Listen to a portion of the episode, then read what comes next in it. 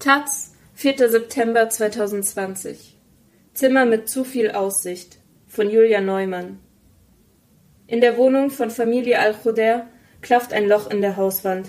Es gibt den Blick auf den Hafen von Beirut frei.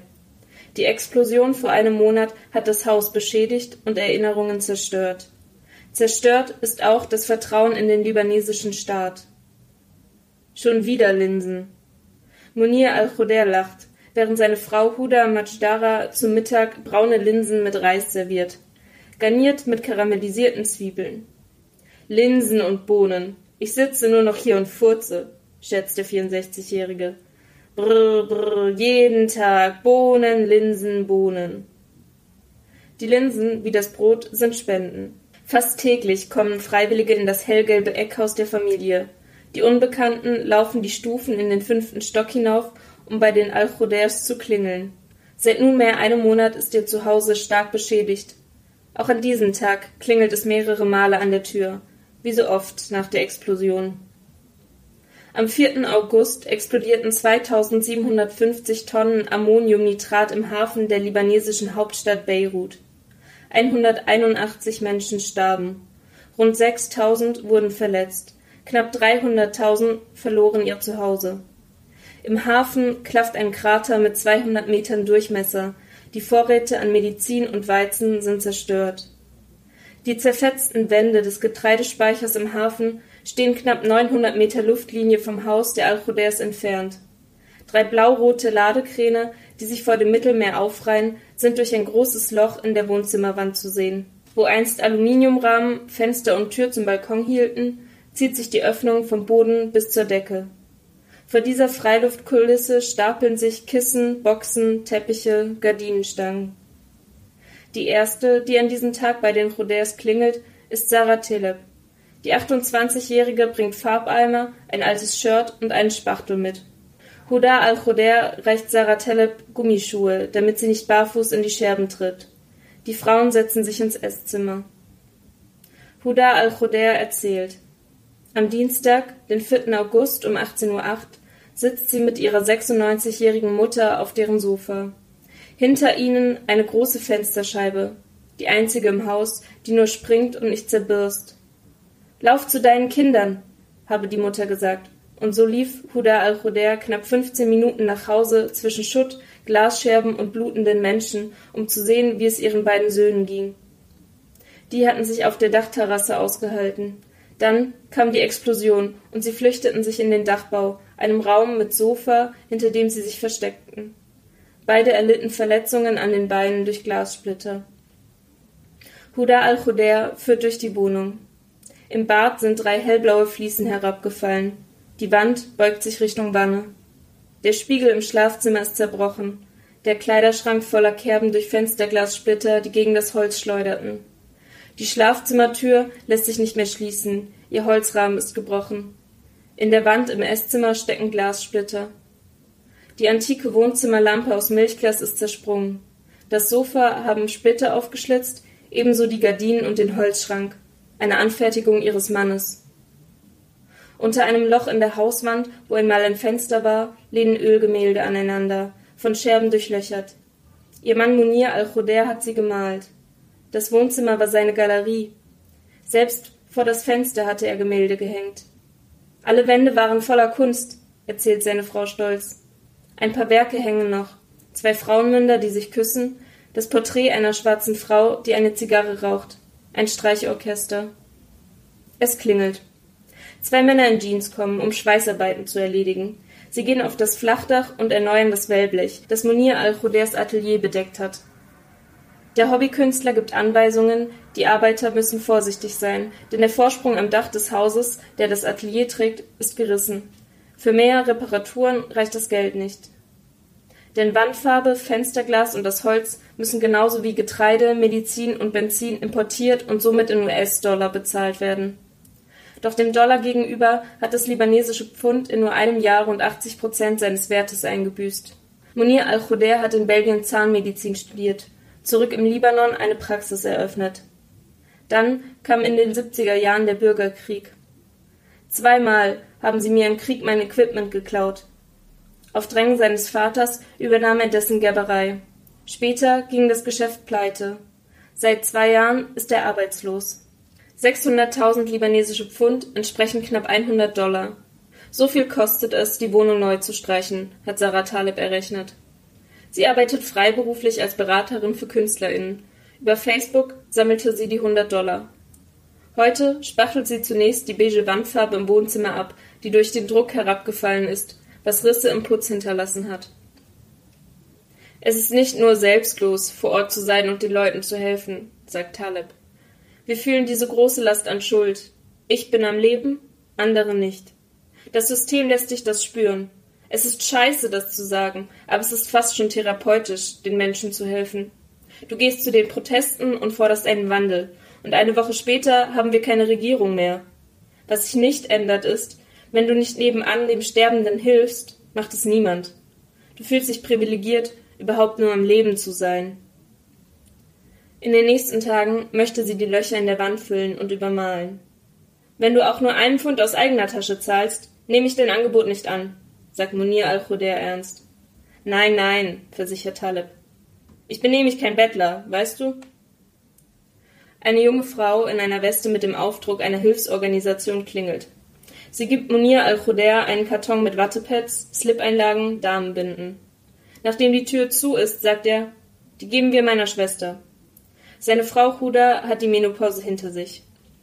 Später schnappt sich Familienhund Nachos unbemerkt die Packung, reißt sie auf und macht es sich auf dem Sofa gemütlich, umringt von Slip-Einlagen. Der Familienvater gibt Sarah Taleb einen Kuss auf die Wange. Sie erzählt, wie sie vor einigen Tagen durch die Nachbarschaft ging und fragte, was die Familie benötigte. Als sie versprach, zurückzukommen und zu streichen, antwortete Munir al-Khudair, der Hausbesitzer, wenn du das machst, küsse ich deinen Hintern. Beide lachen, als sie das erzählen.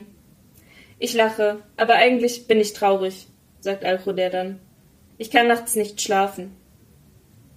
Es ist das erste Mal, dass Munir al-Khudair auf Hilfe angewiesen ist. Dabei ist sein Zuhause oft zerstört worden. Er klopft gegen die Betonwand im Wohnzimmer. Ein paar Brocken fallen heraus, offenbaren ein großes Loch. Schau, hier ist eine Bombe eingeschlagen. Wie oft habe ich das Gebäude repariert. Es hat mehr als 60 Spuren von Granaten und Geschossen. Beirut ist tausendmal gestorben und tausendmal wieder auferstanden. I will survive. Beirut wird wieder leuchten. Dieser Appell steht in der ganzen Stadt verteilt auf großen Plakattafeln. Der Bürgerkrieg von 1975 bis 1990, Mordanschläge auf Politiker, der Krieg mit Israel 2006. Beirut falle und stehe stärker wieder auf. Ein Mythos, der das Überleben feiert und die Widerstandsfähigkeit beschwört und dabei vertuscht, dass Politiker, Parteianhänger und Geschäftsleute mit ihrer Korruption und Kriminalität ungestraft davonkommen, dass Oligarchen und Banken den Staat in den Bankrott getrieben haben. Scheiß auf Widerstandskraft, sagt Sarah Taleb. Wir sind so an das Trauma gewöhnt, dass wir es einfach unter den Teppich kehren und weitermachen. Aber dieses Mal hat sich das Trauma in unserem täglichen Leben manifestiert. Und da ist immer noch die Angst, dass wir es wieder unter den Teppich kehren und sagen, okay, uns geht's gut. Wir haben wieder den libanesischen Kampfgeist. Wir machen weiter. Juhu. Wir sind widerstandsfähig. Aber das sind wir nicht. Wir kehren nur einfach zu dem Denken zurück. Solange es keinen Krieg gibt, geht es uns gut. Vor dem Mittagessen klingelt Sohn Hadi.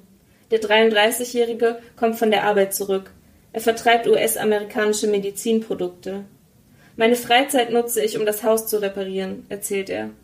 Eigentlich habe ich keine Freizeit. Mein Auto ist durch die Explosion beschädigt. Die Windschutzscheibe ist zerbrochen und das Dach kaputt.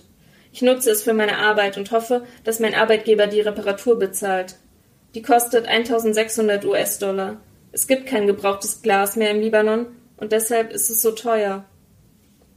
200.000 Wohneinheiten sind durch die gewaltige Explosion im Hafen zerstört und 40.000 Gebäude beschädigt. Der materielle Schaden liegt bei geschätzten 10 bis 15 Milliarden US-Dollar. Nur 30 Prozent davon seien überhaupt versichert, sagen die Versicherungen. Firmen oder Haushalte bekämen keine Kompensation bei Terror- oder Kriegsaktivitäten, meldet der libanesische Versicherungsverband. Die Assekuranzen warten darauf, dass die Ursache der Explosion geklärt ist, um zu bestimmen, ob ihre Policen greifen. Die Detonation gilt als Unfall. Doch einen Monat nach der Explosion gibt es noch immer keine Erkenntnis über den genauen Verlauf der Geschehnisse, gab es keine Pressekonferenz oder Parlamentssitzung, die sich mit dem Desaster befasst hätte, wurden keine hohen PolitikerInnen befragt. Anstatt die Suche nach Schuldigen voranzutreiben, ist das Parlament im Urlaub und die Regierung zurückgetreten. Der neue Ministerpräsident Mustafa Adib sucht seit Montag nach Frauen und Männern für sein Kabinett. Die Regierung? Bis jetzt sind sie noch nicht gekommen, sagt Monir al-Khudair in seiner beschädigten Wohnung. Er ist nicht wütend, aber resigniert. Hier gibt es keine Staatsbürgerschaft. Hier gehört man seiner Religion an, aber nicht dem Land. Wenn du etwas brauchst, gehst du zu den Religionsführern. Die Regierung wird dir nicht helfen. Aber dann seien all die Leute gekommen. Am Tag nach der Explosion war im Haus ein totales Durcheinander. Wir haben unsere Freunde angerufen und wirklich 40 oder 50 kamen und haben mit uns aufgeräumt. Wir haben zerbrochenes Glas herausgetragen, Aluminium, Holz. Drei, vier Tage lang haben wir nur sauber gemacht.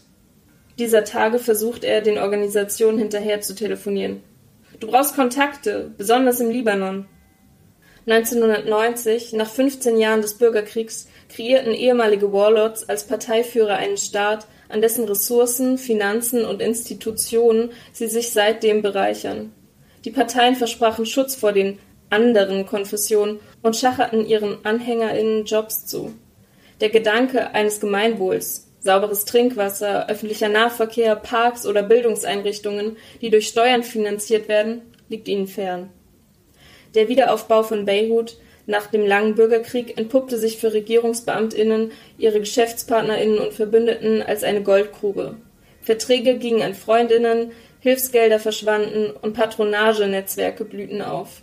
Der Sohn Hadi al-Khoder fürchtet, dass der nun anstehende Wiederaufbau wieder vor allem den Reichen nützt.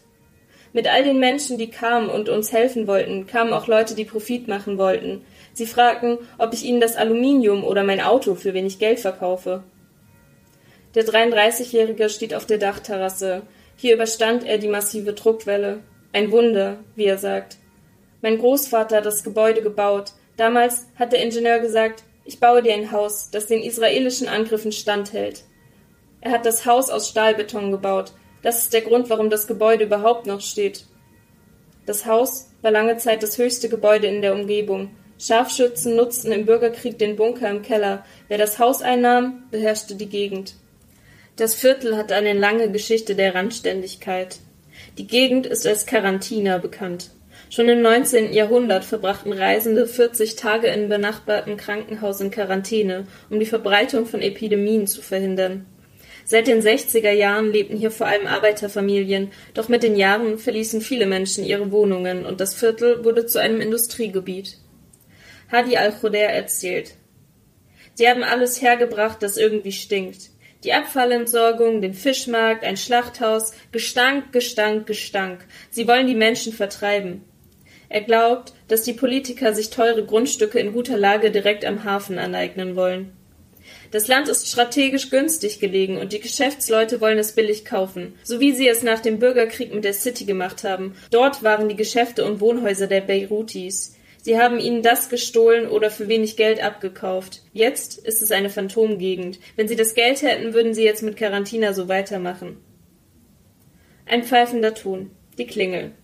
Ingenieur Zouir Hashem, 26 Jahre, trägt einen weißen Helm und eine olivfarbene Weste. Er kommt aus der Assoziation für soziale Entwicklung in Beirut. Wir helfen den Leuten, damit sie weiter in ihren Häusern schlafen können und sie nicht verlassen müssen. Fremde kommen nämlich dieser Tage zu ihnen und fragen sie, ob sie die Häuser verkaufen möchten. Hashem trägt die Quadratmeterzahl der Wohnung in eine Tabelle ein. Er vermisst die Löcher für Fenster und die Maße der Türrahmen, schaut nach Rissen in den Wänden und an den Balkonen. Morgen werden wir jede einzelne Tür und jede Wand reparieren, verspricht er. So viele Organisationen kamen und haben vermessen, Bilder gemacht, sagt die Ehefrau Huda al-Khoder nach dem Besuch. Eine aus Norwegen, eine aus den Emiraten, eine von, ich weiß nicht mehr, Bangladesch, Kurdistan, ergänzt der Vater. Jetzt übertreibt er, wirft Hadi ein. Sie lachen. Aber wer wird wirklich reparieren? fragt Mutter Huda. Wir wissen nicht, wem wir glauben können, sagt ihr Sohn Hadi.